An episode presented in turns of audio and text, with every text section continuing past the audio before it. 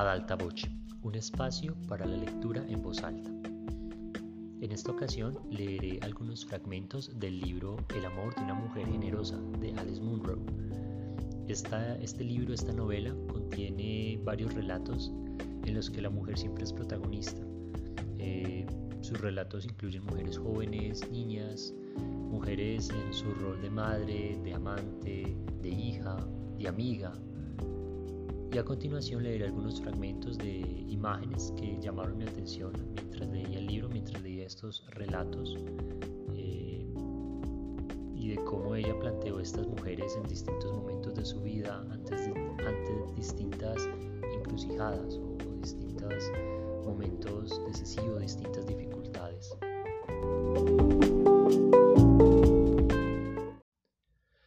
No pienso salir con los chicos que acaban de terminar la secundaria, dijo Enid. Lo digo en serio, y porque quieres deshacerte de mí, estoy muy bien aquí. Ese mal humor y brusquedad también parecían agradar y tranquilizar a su madre, pero al cabo de un rato ésta suspiró y dijo, Te sorprenderá lo rápido que pasan los años.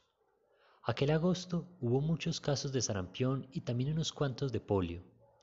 El médico que había atendido al padre de Enid y que había observado en el hospital lo competente que era la chica, le preguntó si estaría dispuesta a ayudarle durante cierto tiempo cuidando a la gente en sus casas. Le respondió que se lo pensaría. ¿Quieres decir que rezarías?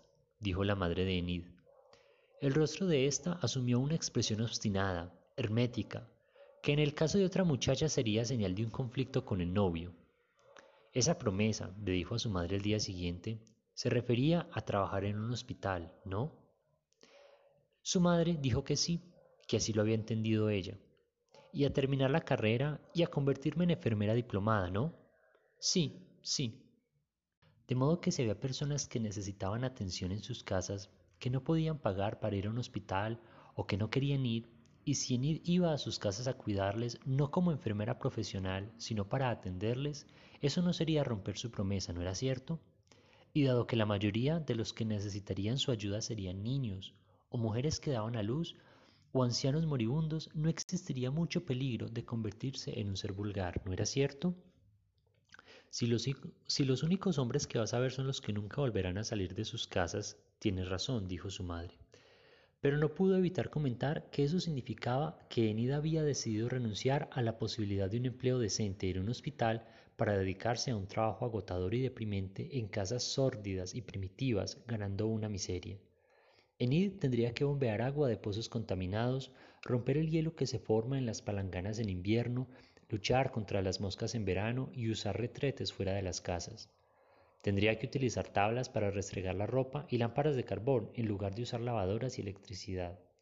Significaría cuidar a la gente enferma en malas condiciones, a la vez que hacer frente a las responsabilidades de la casa y atender a los niños pobres y raquíticos.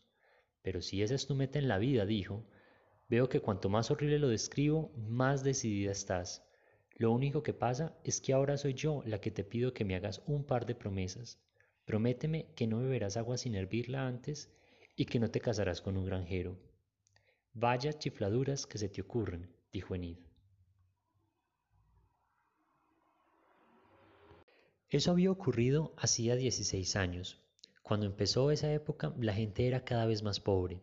Aumentaba el número de los que no podían pagarse un hospital y algunas de las casas en las que trabajaba Enid estaban casi tan deterioradas como las que había descrito su madre. Las sábanas y los pañales se tenían que lavar a mano en casas en las que la lavadora se había estropeado y no había forma de repararla, donde habían cortado la luz o donde, todo hay que decirlo, jamás habían tenido electricidad. Enid no trabajaba gratis porque eso hubiera supuesto una competencia desleal hacia otras mujeres que realizaban la misma tarea y que no tenían las mismas posibilidades que ella, pero devolvía la mayor parte del dinero en forma de zapatos, abrigos de invierno, visitas al dentista y juguetes de Navidad para los críos. Su madre iba por ahí haciendo campaña entre sus amigas, buscando cunas viejas, mantas, sillas de bebé y sábanas usadas que ella misma se encargaba de cortar y coser para hacer pañales. Todos le decían lo orgullosa que debía sentirse de Enid, y ella respondía que sí, que sin duda alguna. Pero a veces es un trabajo de mil demonios, decía, eso de ser madre de una santa.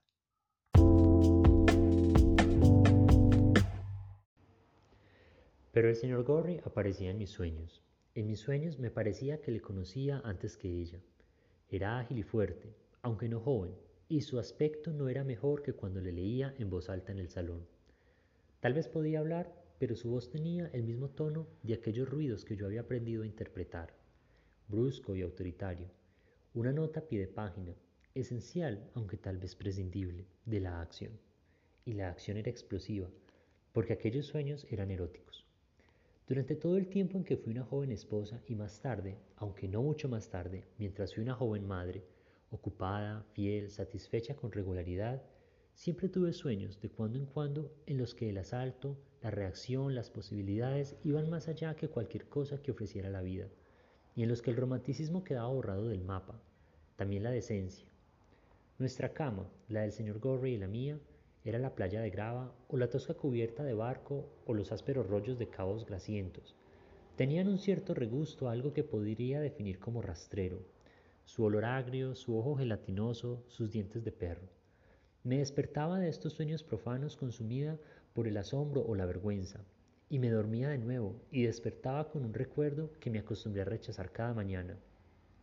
Durante años y años y con seguridad mucho tiempo después de haber muerto el señor Gorry aparecía de esa manera en mi vida nocturna, hasta que lo agoté, supongo, del modo como siempre agotamos a los muertos. Pero nunca me pareció que fuese así, que yo dominara la situación, que hubiera sido yo quien le, llevaba, quien le había llevado a aquel lugar. Parecía funcionar en ambos sentidos, como si él también me hubiese llevado allí y lo experimentara en la misma medida que lo experimentaba yo.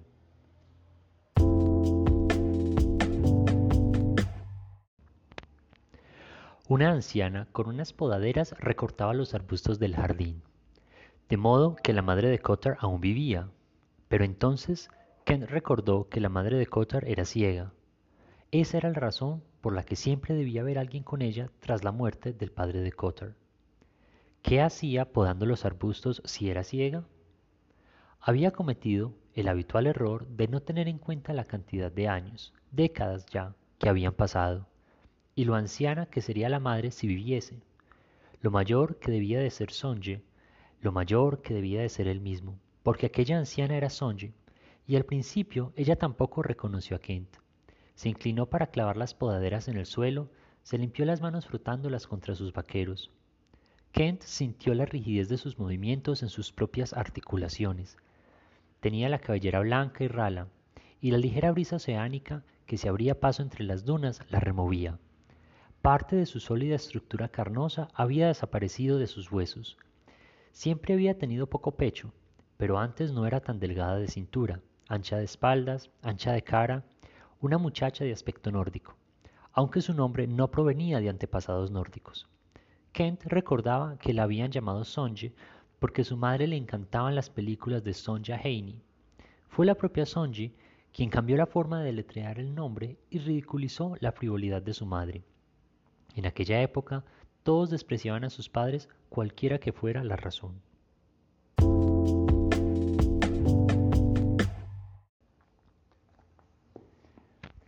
Estaba a punto de decirle muchas cosas cuando entró la señora Barry. Iba a decirle a mi padre, ¿qué pasa si cambia la ley? La ley puede cambiar pronto, iba a decir. A lo mejor no, pero puede pasar. Entonces se acabaría el negocio, o al menos una parte del negocio. ¿Le afectaría eso mucho? ¿Qué esperaba yo que contestara? Hablando de negocios, no metas la nariz en mis asuntos, o pues seguiría ganándome la vida. No, diría yo. No me refería al dinero. Hablo del riesgo, el secreto, el poder. Cambiar la ley, cambiar lo que hace una persona, ¿cambia lo que es esa persona? ¿O encontraría algún otro riesgo, otro enredo en su vida, algún acto clandestino y problemático de misericordia?